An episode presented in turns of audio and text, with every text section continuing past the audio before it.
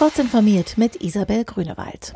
Nutzer einiger Samsung-Smartphones sollen in diesem Jahr ihren elektronischen Personalausweis ins Telefon einbinden können. Dafür arbeiteten das Bundesamt für Sicherheit in der Informationstechnik, die Bundesdruckerei sowie die Deutsche Telekom Security mit dem Smartphone-Marktführer zusammen. Die Lösung werde eingeführt, sobald das mobile EID-Verfahren in Deutschland verfügbar ist, teilte Samsung mit. Als erste bekommen Geräte der Modellreihe Galaxy S20 die Funktion. Die Corona-Krise stürzt den Autobauer Daimler tief in die roten Zahlen.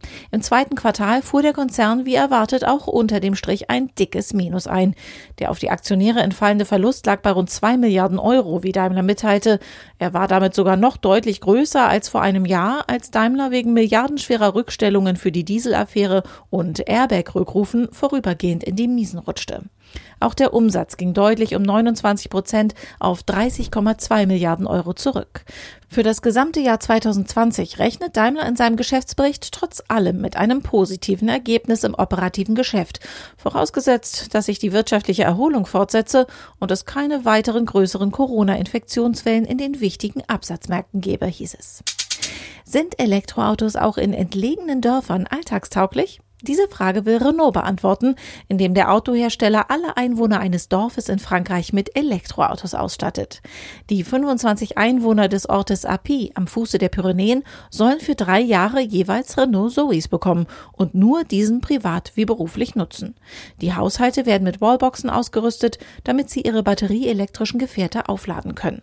Außerdem erhält das Dorf eine öffentliche Ladestation. Nach drei Jahren sollen die Dorfbewohner ihre Eindrücke schildern. Siemens stellt seinen Beschäftigten ab sofort die hauseigene Mitarbeiter-App Comfy zur Verfügung, die dabei helfen soll, in Zeiten der Corona-Pandemie freie Büroplätze unter Wahrung der Abstandsregeln zu finden. Sensoren im Büro, die eigentlich feststellen, ob sich jemand darin aufhält und falls nicht gegebenenfalls das Licht ausschalten, werden nun dazu genutzt, die Raumbelegung zu erfassen. Ist kein Platz vorhanden, kann der Mitarbeiter im Homeoffice bleiben. Diese und weitere aktuelle Nachrichten finden Sie ausführlich auf heise.de.